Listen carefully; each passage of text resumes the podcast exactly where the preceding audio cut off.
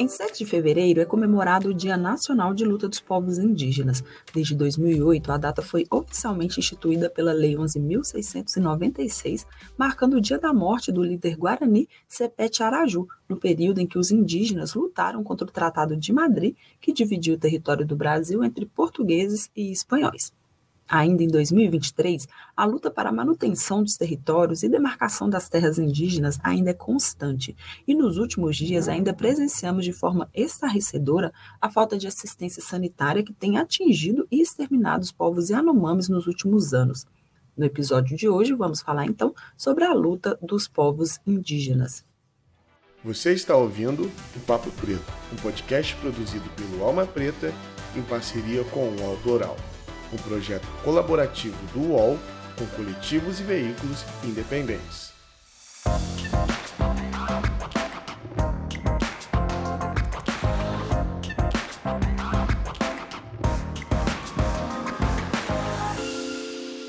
Olá, olá, queridos ouvintes, sejam muito bem-vindos a mais um episódio do Papo Preto, podcast produzido pela Alma Preta, agência de jornalismo independente que conta com seu apoio para continuar existindo.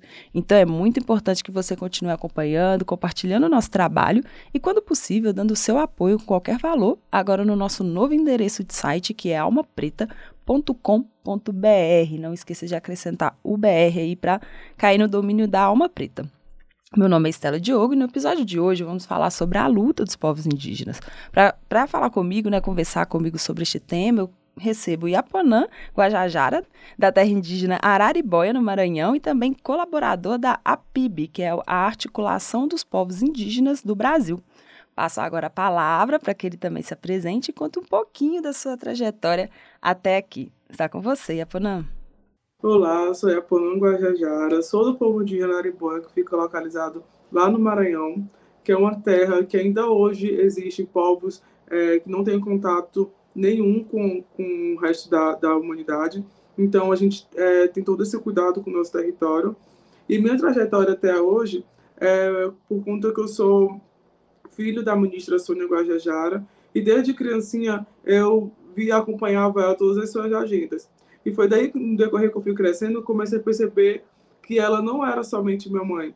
Ela tinha um dever maior, que era ser uma mãe é, de todos os povos indígenas do Brasil. Porque ela sempre foi uma pessoa que sempre quis cuidar dos povos indígenas, sempre quis defender a luta e sempre correr atrás é, nossos, nossos direitos. Então, eu sempre me vi no dever de seguir essa trajetória, de ser uma pessoa engajada dentro do movimento e poder saber que é, eu sou apenas é um fruto de uma semente plantada de muito tempo.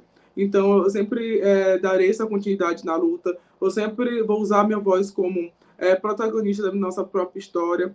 Então, é muito importante ter jovens indígenas, ter comunicadores indígenas, como é o meu caso, é, fazer uso dessa sua voz para poder compartilhar né, a vivência do que nós, povos indígenas, estamos passando no momento, é, poder é, mostrar para as pessoas a realidade, é, sem ser contada apenas pelos livros de histórias, porque nos livros de histórias eles contam a versão é, de muito tempo atrás, né? Mas não é, nenhum livro de história tem relatos de nós, povos indígenas, falando por nós mesmos, sempre alguém contando nossa história. E hoje a gente pode ter essa essa essa voz, ter a comunicação, ter as redes sociais como ferramenta de luta. Então, é de extrema importância estar aqui agora participando do podcast. É, Para nós também é algo muito histórico, porque a gente está conseguindo é, demarcar as telas, está conseguindo ganhar espaço tanto no virtual, mas também no espaço de lugares, como é ter hoje uma ministra dos povos indígenas, que é a Sônia Guajajara, que no caso é minha mãe, e ter também uma deputada federal eleita pelo estado de Minas Gerais, que é a Célia Chacriabá. Então, é muito importante a gente dar continuidade a essa luta. Muito importante mesmo, e mais importante ainda é esse trabalho que vem sendo construído. Parabéns aí pelo seu trabalho, pela participação, né, e colaboração aí também para a gente falar hoje sobre essa pauta. E aí vamos começar então falando pela própria data, né, que é o 7 de fevereiro. É, então ela representa, né, o dia de luta, né, da, dos povos indígenas. E o que que para você, né, esse dia representa? O que que representa para os povos indígenas e quais são as principais lutas que ainda precisam ser vencidas? É, então, 7 de fevereiro é uma data muito importante para nós, povos indígenas, porque foi lá que foi plantada uma semente que hoje estamos colhendo, que, que de lá que vem essa história é, de novos é, caciques, de novas lideranças indígenas, porque foi a partir desse marco de 1756, através do CEPé, se não me engano, Tiaraju, que participou ali daquele afronto, daquela revolta é, entre os espanhóis e os portugueses, né, para poder fazer essa reorganização de terra.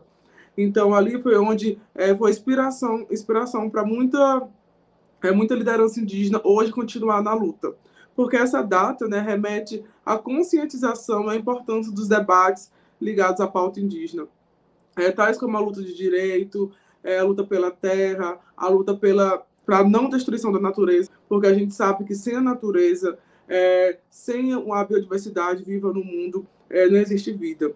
Nós, povos indígenas, fazemos parte de 1%, menos de 1% da população mundial, mas com esse 1%, é, a gente consegue preservar mais de 83% é, da bio, biodiversidade viva no planeta. E isso que está dizendo não sou eu, não é meu dado, é o dado da ONU, da Organização das Nações Unidas, que fala que se hoje não tivesse mais territórios demarcados, é, não tivesse indígenas na luta, não tivesse nós na linha de frente, é, essa 83% da biodiversidade seria bem menor. Então, a gente está conseguindo gar garantir é, essa vida da natureza, da Mãe Terra. E isso a gente fala não é nem para a gente, para nós mesmos. Isso não é nem é, para domínio próprio. Isso é pensando nas próximas gerações. Isso é pensando nas futuras é, indígenas que estão chegando aí e também na humanidade no total. Porque sem o ar, sem a terra, sem a água, não existirá vida. E aí é muito importante, além disso, a gente também está ligado no reconhecimento dos saberes tradicionais, que é a gente é, pensar é, na agricultura orgânica, é a gente pensar no, no bem-estar, no bem-viver da família, não somente é, no que mata, que é o agronegócio, que é os agrotóxicos, que é a contaminação dos rios, que é no caso de Yanomami, que eles estão ali passando por diversas dificuldades, que no caso é o mercúrio.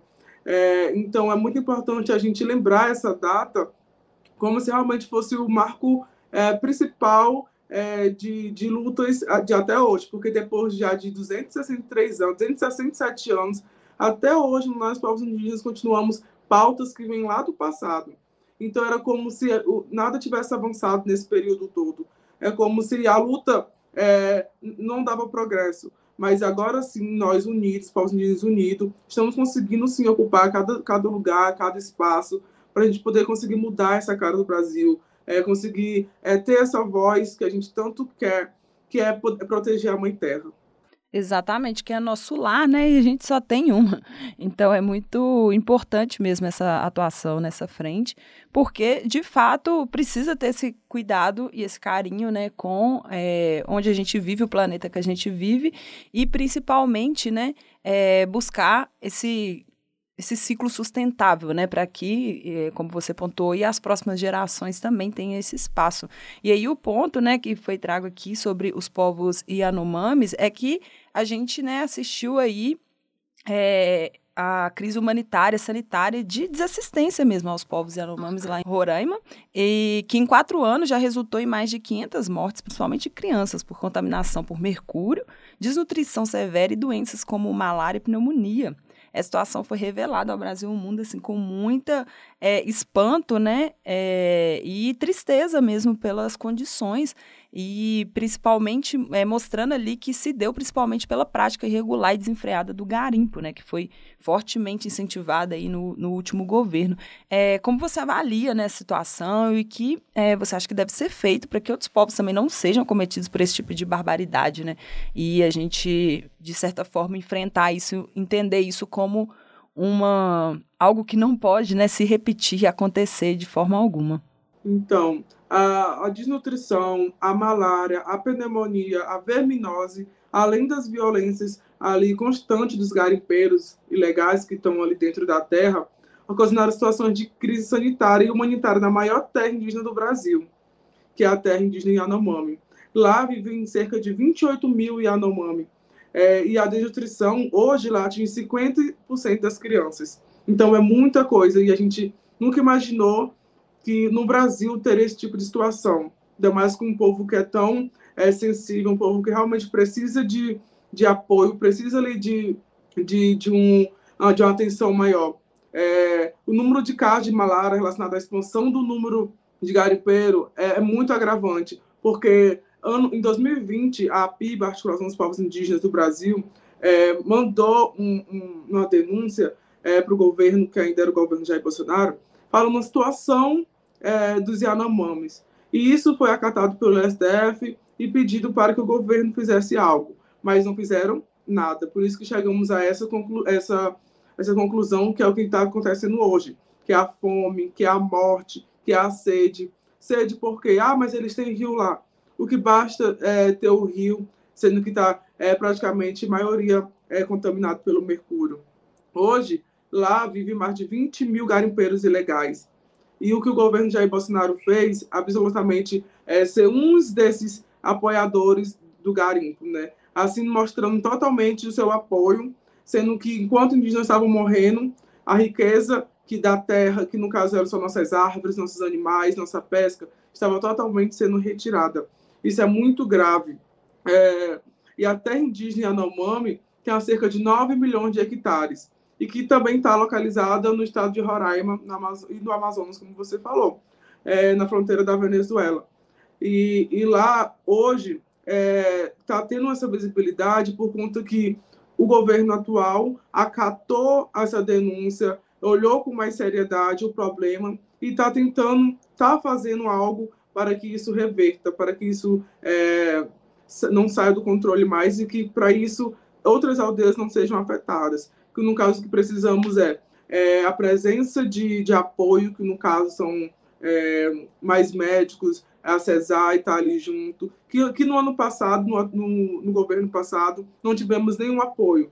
Como vocês viram na pandemia também, a gente enfrentou é, de frente é, essa luta é, a favor da vacina, a favor de, de sermos um dos primeiros é, a ser vacinados por conta também dessa vulnerabilidade que é dos indígenas em situação de aldeamento.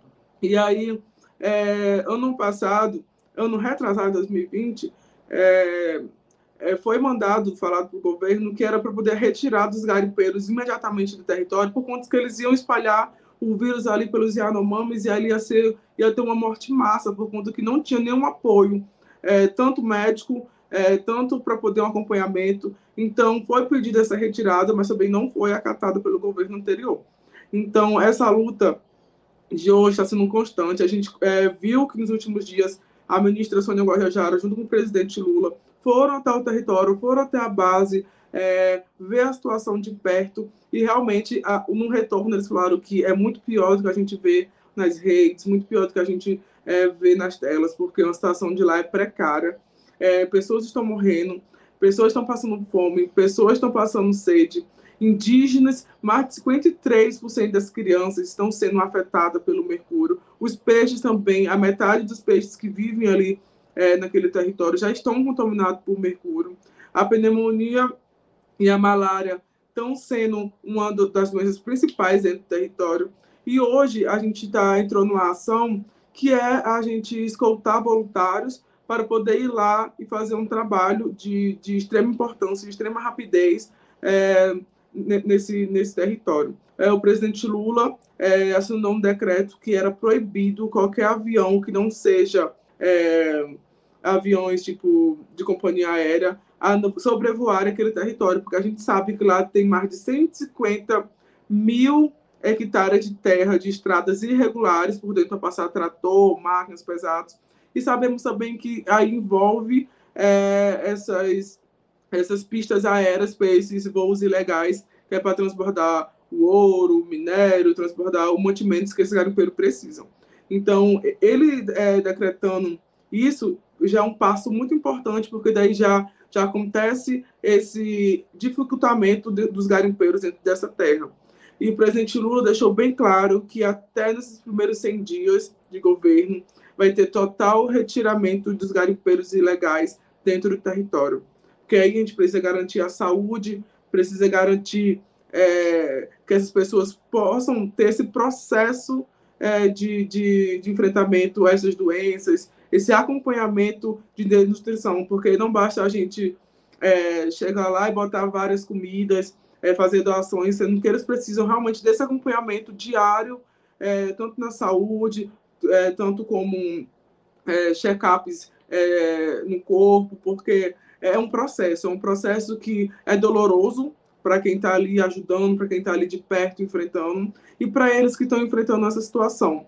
Mas é um processo que a gente está é, o tempo todo trabalhando, o Ministério Saúde está o tempo todo é, trabalhando para que isso reverta. Eles criaram até uma secretaria de crise emergencial, que uma das principais, das pautas mais importantes é a situação dos Yanomamis, onde estão ali dias e noites trabalhando para que reverta a situação.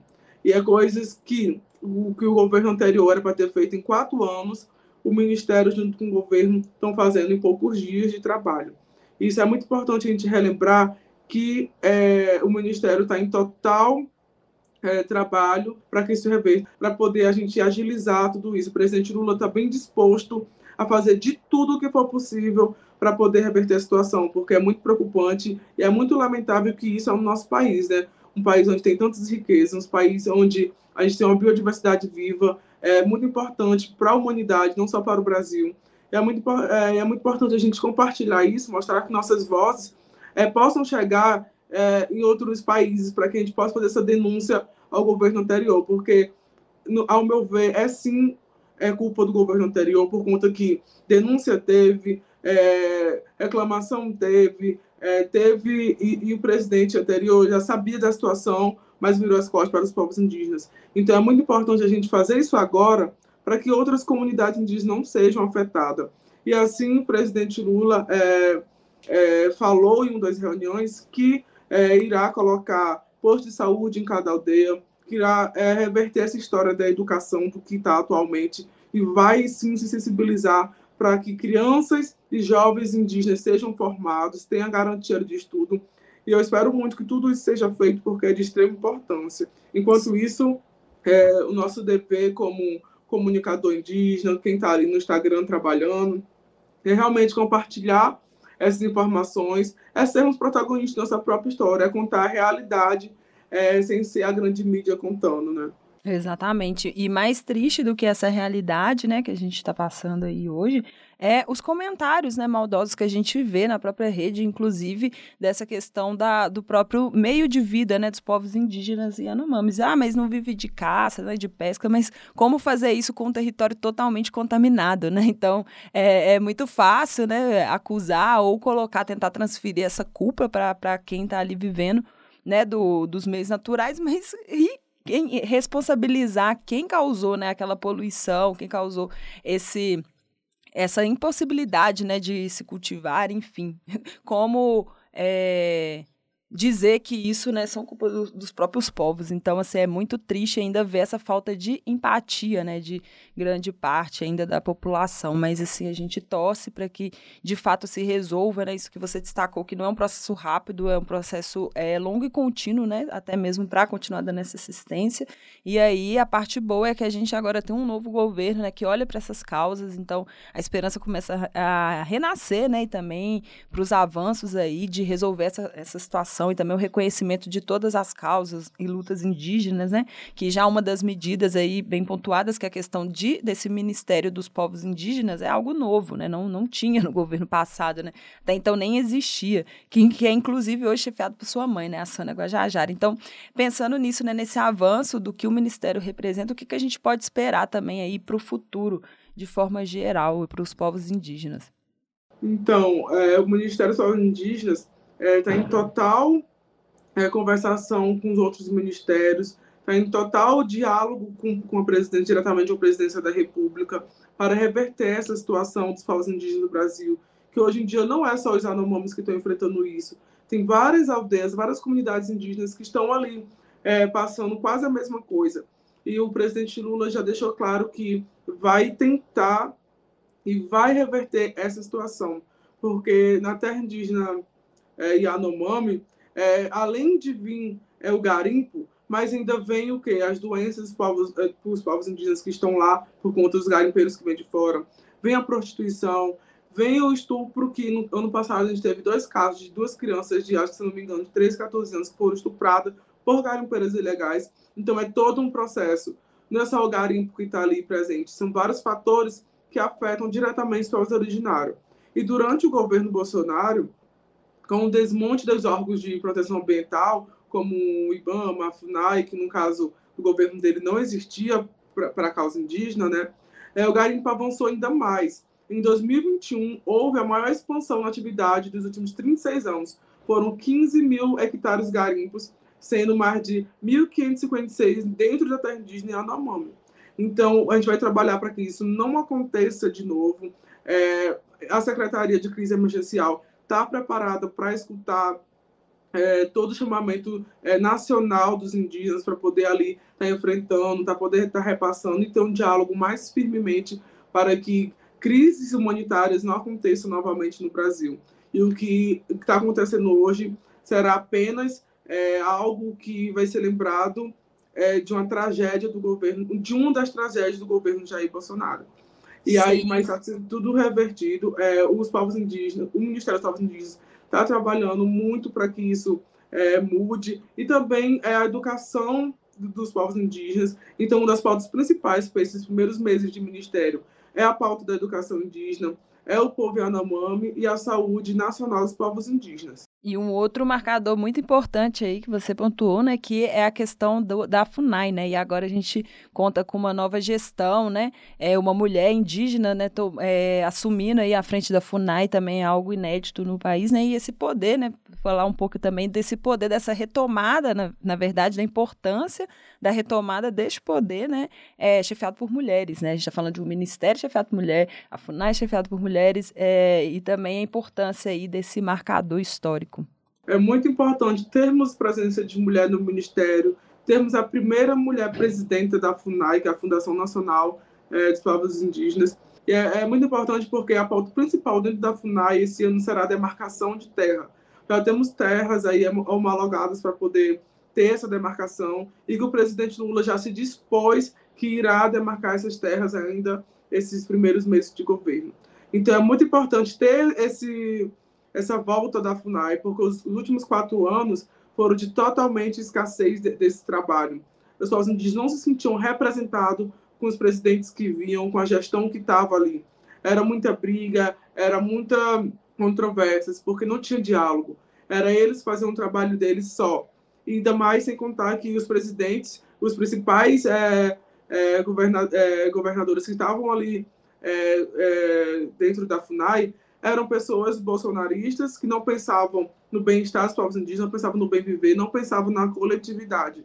O nosso lema dentro do movimento indígena é a gente pensar nesse bem viver, pensar na coletividade e pensar principalmente na demarcação de terra para garantir tanto a vida dos povos indígenas atualmente como também da humanidade, porque sem a floresta em pé não existe vida. Exatamente. O, o marcador do governo anterior foi, né, querer deixar passar a boiada, né? Agora o, o papel aí do novo governo é tentar né, reverter a situação.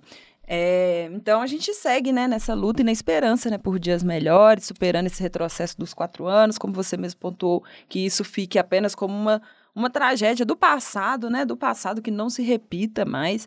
E para encerrar, então, é, a Pona, a gente já está encaminhando aqui para o final da conversa, né? Compartilha com nossos ouvintes é, as redes sociais, as suas, né? De, e também de trabalhos aí que são desenvolvidos né, para os povos indígenas, para as pessoas acompanharem também, conhecer um pouco mais e ficar por dentro aí também de tudo que é, vem acontecendo, vem sendo feito e principalmente é, de novas né, ações aí para o futuro. É, para finalizar, eu queria deixar uma reflexão que eu sempre deixo para que as pessoas que estão ouvindo é, os podcasts, as coisas que participam, ficam ali pensando e refletindo um pouco. Então é assim: salve o nosso planeta, salve o nosso país, salve a nossa Amazônia, o nosso verde está por um triz, o mico-leão dourado, o boto cor-de-rosa também, o dedo que a mãe terra construiu, o homem mexeu, destruiu, derrotou. Salve o meu futuro, eu quero um amanhã sem medo, sem crianças pelas ruas pedindo um pedaço de pão. Ô Tupã, ilumine essa nação e põe amor e no coração dos que governam a minha, o nosso Brasil. Então, é isso, é uma frase mais para vocês ficarem reflex, é, pensando, né, porque a situação é de totalmente tristeza é, ultimamente por conta de Yanomami, mas vamos continuar, vamos é, garantir a existência desse povo. E aí as redes sociais para vocês acompanharem diariamente, porque hoje sim temos comunicadores que estão ali preparados para poder postar em tempo real tudo o que está acontecendo é, que é o Mídia Índia Oficial no Instagram, tem YouTube também, Facebook, Tem a PIB, que é a Articulação dos Povos Indígenas do Brasil, que está ali também postando diariamente. E temos a Amiga, que é uma página é, que é direcionada é, e toda monitorada por mulheres indígenas guerreiras da ancestralidade. Então, essas são as plataformas que estão ali é, junto para poder mobilizar, articular e mostrar de fato a realidade. Muito bom aí a reflexão e a Ponã, obrigada pelas palavras. Pessoal, as redes sociais aí que foram compartilhadas é importante, né? Seguir, acompanhar, criar essa rede de conexão, de apoio principalmente, né? Para dar visibilidade a essas causas. E na Alma Preta, no nosso canal do YouTube, a Ponã também participa, né? De um dos nossos programas, que é o Tem Clima para Isso, é, onde foi feita ali uma reflexão, pensando, foi antes das eleições, né? Pensando o quanto seria um, um retrocesso, até mesmo perigoso para a gente, né? Um novo governo do Bolsonaro, enfim, uma conversa ali também sobre as perspectivas, né, e o que a gente pode esperar aí pela frente. Então é isso, mais uma vez eu agradeço sua participação, é uma muito necessária aí sua fala, sua voz, e vamos que vamos. Muito obrigada mesmo. Então é isso, pessoal. Agradeço também a companhia de vocês até aqui. Continuo acompanhando Papo Preto, Alma Preta Jornalismo. Lembrando que o nosso novo endereço do site é almapreta.com.br. Até a próxima. Você ouviu o Papo Preto, um podcast produzido pelo Alma Preta em parceria com o UOL Plural, um projeto colaborativo entre o UOL e coletivos e veículos independentes.